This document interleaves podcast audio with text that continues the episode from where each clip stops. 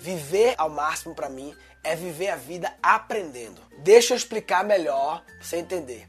É o seguinte, dentro da nossa cabeça tem o nosso repertório. O que é, o repertório? É basicamente a soma de tudo que a gente viu, viveu, aprendeu, leu, errou, fracassou.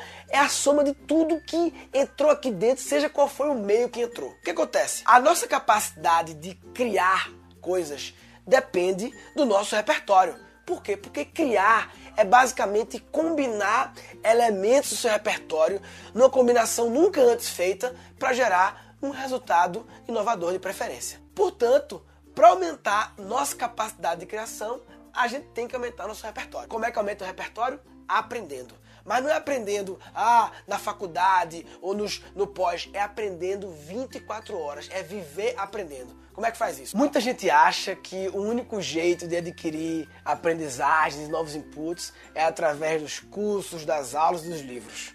Também, realmente, essas são grandes oportunidades, mas a melhor e mais barata forma de aprender é com a vida. As pequenas experiências do dia a dia também são inputs. Agora, a gente só vai tratá-los como inputs se a gente tiver com um olhar caçador de inputs, querendo extrair coisas dos momentos da vida. Então, por exemplo, sabe aquele caminho que você faz todo dia para ir pro escritório?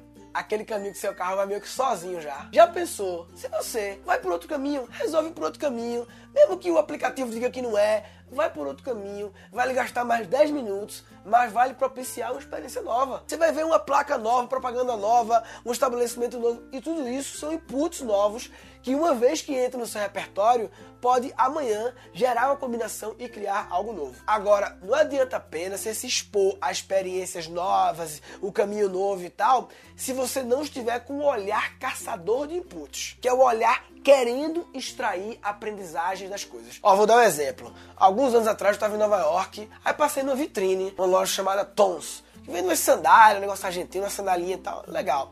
E aí eu nem queria comprar sandália. Mas fiquei olhando e vi que tinha uma plaquinha dizendo que a cada sandália que você compra, você doa uma sandália para uma criança carente, porque a gente acha que é besteira, mas ficar descalço é um problema sério, gera doença e tal, enfim. E aí eu fiquei aquilo na cabeça, pô, que legal. Eu não comprei a sandália, mas achei, puxa, que legal. Eu, eu, guardei aquela informação como sendo um input para o meu repertório, como modelo de negócio interessante, que quem sabe pode, pode servir alguma coisa ou pode não servir, tudo bem. Aconteceu anos depois. Eu tô em reunião com a minha startup de educação online que a gente tem. E aí, discutindo sobre o curso online que eu faço, e surgiu a ideia. Poxa, e se a cada pessoa comprasse nosso curso, a gente desse um novo acesso ao curso para uma pessoa que não teria condições de pagar?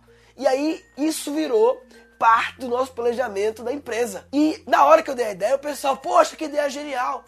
É uma boa ideia, mas ela só surgiu porque eu tinha um repertório, eu tinha uma referência. Então, quantas pessoas estão em Nova York e passaram na vitrine da Tons e ou ignoraram ou olharam tudo, mas não observaram? É diferente, olhar e observar. Porque observar é, subtendo que você percebeu de fato o que tem ali e extraiu como input para você. Então, viver aprendendo é viver se expondo a experiências novas com esse olhar caçador de inputs para extrair aprendizagens. Então, por exemplo, na sua casa, vai vendo TV.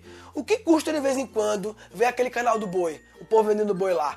De repente você aprende algo novo, você não é, você nunca vendeu boi na vida, não sabe nada sobre isso, mas você pode extrair uma coisa que pode ser útil para o seu repertório. Aquela moça que vende tapete lá, a, a, moça que vende joia, aquela mulher gênia, que ela te vende um negócio de 10 mil reais sem mostrar o rosto. É uma aula de vendas, você pode extrair sacadas de vendas do, da, da TV da mulher que vende joia. Entendeu? Um dia desse tava vendo um jogo na TV do PSG, aquele time, né?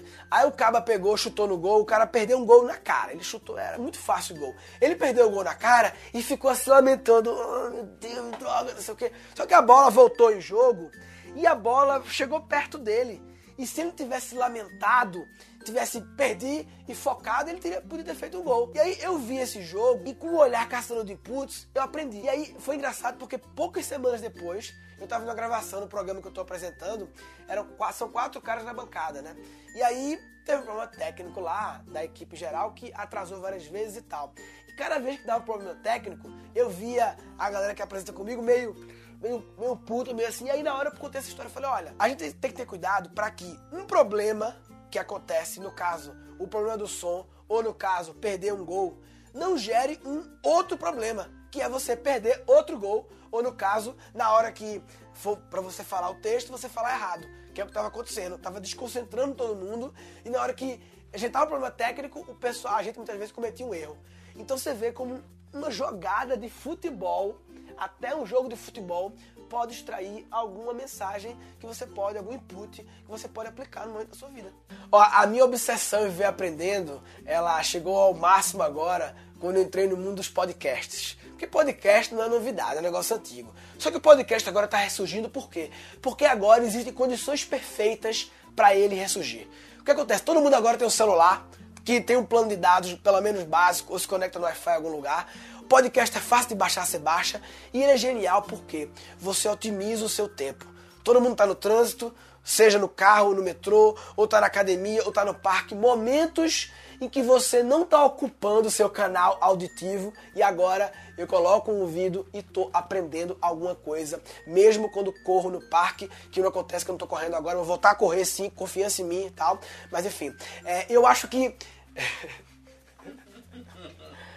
Você pode comprar o tênis que eu vou voltar a correr agora. O problema é o tênis que eu não tenho, que eu tenho um tênis ruim, mas um tênis bom eu vou correr de verdade. Um exemplo prático: grande parte da população, pelo menos aqui de São Paulo, gasta uma hora para chegar no trabalho, seja no ônibus ou no carro. Uma hora para ir, uma hora para voltar, duas horas por dia. Na semana são 10 horas. No mês são 40 horas. No ano são 400 horas. Se você tivesse nessas 400 horas ouvindo um podcast sobre inglês, por exemplo, você teria aprendido inglês talvez em dois anos de graça, sem adicionar nenhum tempo novo.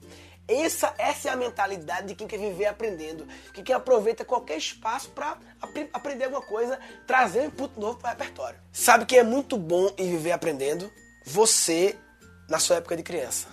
Crianças são grandes aprendedoras. Crianças extremamente curiosas, questionam tudo, querem sempre colocar inputs novos no repertório dela. O problema é que muitas vezes quando a criança faz perguntas, o que ela ouve é: porque sim, pode fazer pergunta, não é da sua conta.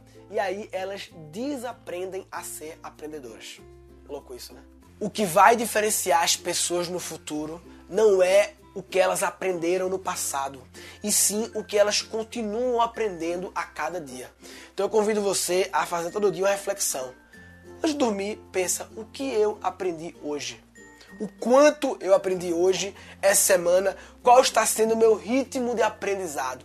Porque é isso que vai fazer diferença e por isso que para mim viver a vida ao máximo é viver aprendendo.